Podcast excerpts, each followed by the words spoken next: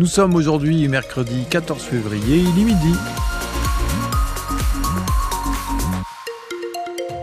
Le journal Valérie Lenigène. Bonjour Valérie. Bonjour. De la pluie pour le Morbihan, le Finistère, peut-être un peu plus sec dans les Côtes d'Armor, température extrêmement douce autour de 14 degrés.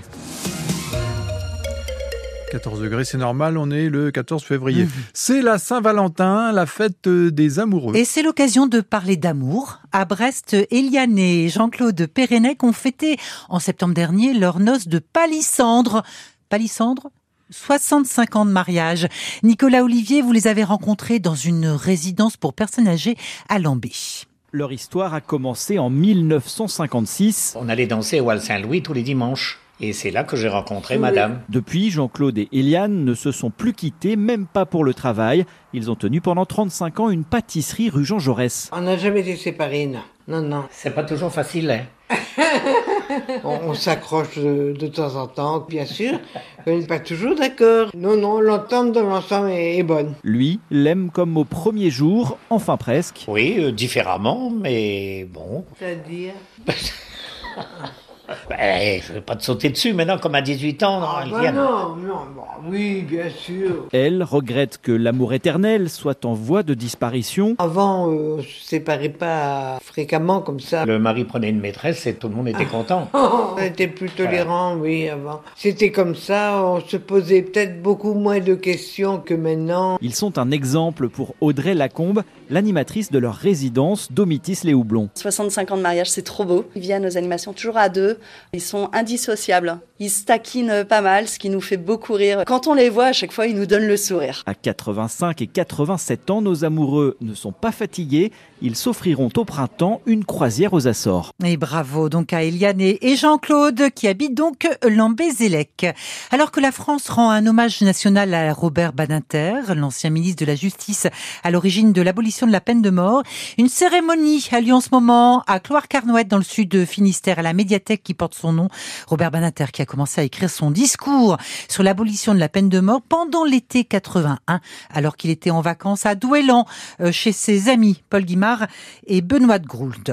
La SNCF devrait communiquer cet après-midi sur son plan de circulation du week-end. La direction qui espère faire circuler un TGV sur deux vendredi, samedi et dimanche, malgré la grève des contrôleurs, une grève des, contrôleurs avec euh, pour euh, la direction une priorité aux vacances à la montagne et aux enfants.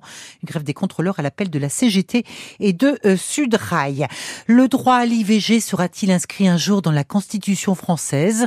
En tout cas, ce matin, au Sénat, la commission des lois a décidé de, ne pas s'opposer à cette inscription proposée par le gouvernement. Les agriculteurs maintiennent la pression à 10 jours du salon de l'agriculture. Deux heures hier dans le bureau du Premier ministre pour la FNSEA et les jeunes agriculteurs. Et aujourd'hui, c'est le chef de l'État qui reçoit la coordination rurale et la confédération euh, paysanne, les syndicats minoritaires, euh, qui demandent euh, tous la mise en œuvre des, mesures annoncées il y a 15 jours avant l'ouverture du salon de l'agriculture dans quelques jours.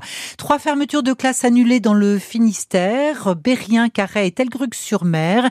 Décision prise hier après cinq heures de discussion à l'inspection académique lors de l'examen de la carte scolaire euh, qui prévoyait euh, jusqu'ici dans le Finistère 67 fermetures dans le premier degré pour 18 ouvertures. Dans les Côtes d'Armor, plusieurs maires ont déposé hier un arrêté municipal symbolique pour interdire la fermeture de classes. Parmi eux, les maires de Papol, de Pouézec, de Plédel, de Pléguin ou encore de Ploie.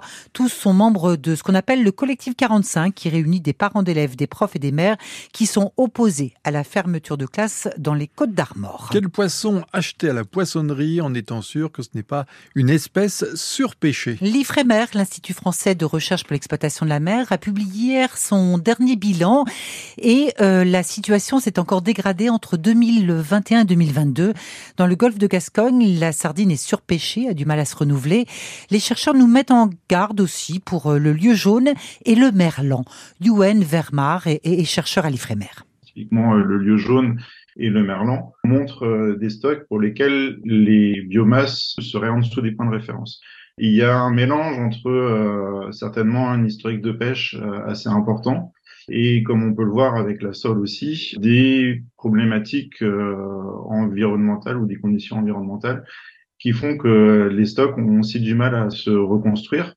Après, euh, bah, typiquement, le, le merlu euh, est très bien revenu, mais aussi sur une courbe descendante. Et puis après, il y a ce questionnement au niveau des petits pélagiques, et particulièrement la sardine, pour lequel ce qui est particulièrement préoccupant, c'est la taille des poissons, qui sont de plus en plus petits. Donc du coup, ça, tout le système est chamboulé Et on va retenir donc que le merlu est revenu. C'était Yuen euh, Vermar, donc chercheur à l'Ifremer. Des soupçons de tricherie lors du dernier Vendée Globe. La Fédération française de voile va enquêter parce qu'elle a été informée par un email anonyme qu'un skipper aurait bénéficié euh, d'informations de routage pendant la dernière édition. C'est sa première intervention dans une école depuis son retour en France et son abandon de l'Arca Ultimate Challenge. Tom Laperche rencontrait hier une classe de CED de CE2 dans le quartier de Pontanézen à Brest. Reportage Tiffaine Morin. Ça va les enfants? Et les enfants attaquent d'emblée. Ouais, c'est vrai. On n'a pas fini cette course autour du monde. C'est aussi ça que Tom Laperche vient raconter à ses élèves de 8-9 ans, l'échec et la force de rebondir. Cette expérience de course, elle restera très forte pour moi et j'ai pris beaucoup, beaucoup de plaisir. Une excellente manière de parler de l'échec pour l'enseignante de cette classe de CE2, Victoire Hébert. Ici dans la classe, ils sont très compétiteurs. Certains ont du mal à gérer la frustration quand ils perdent, donc euh, c'est aussi euh, une belle chose de pouvoir montrer que malgré l'échec, on peut toujours reconstruire quelque chose d'autre et tirer quelque chose de positif de ça et leur apprendre un peu que ben, c'est pas parce qu'on échoue une fois qu'on ne réussira pas derrière. euh. Et pour Tom Laperche, c'est l'occasion de passer un message. Que évidemment, bah, la vie, il y a des hauts et des bas, et forcément, il y a encore de la déception de cet arrêt de course, mais il commence à s'effacer, et, et qu'il faut savoir rebondir, se projeter sur l'avenir, et on est dans une grande houle sur la vie. Il y a des moments pas faciles pour tout le monde, et, et à nous de, de savoir capitaliser sur le positif pour enchaîner sur la suite. Tom Laperche aura l'occasion de recommencer fin septembre avec le trophée Jules Verne, le Tour du monde à la voile en équipage avec un certain François Gabard. Ils tenteront de battre le record en moins de 40 jours. C'était le reportage de Tiffaine Morin à l'école Penn Arstret de Pontanézen.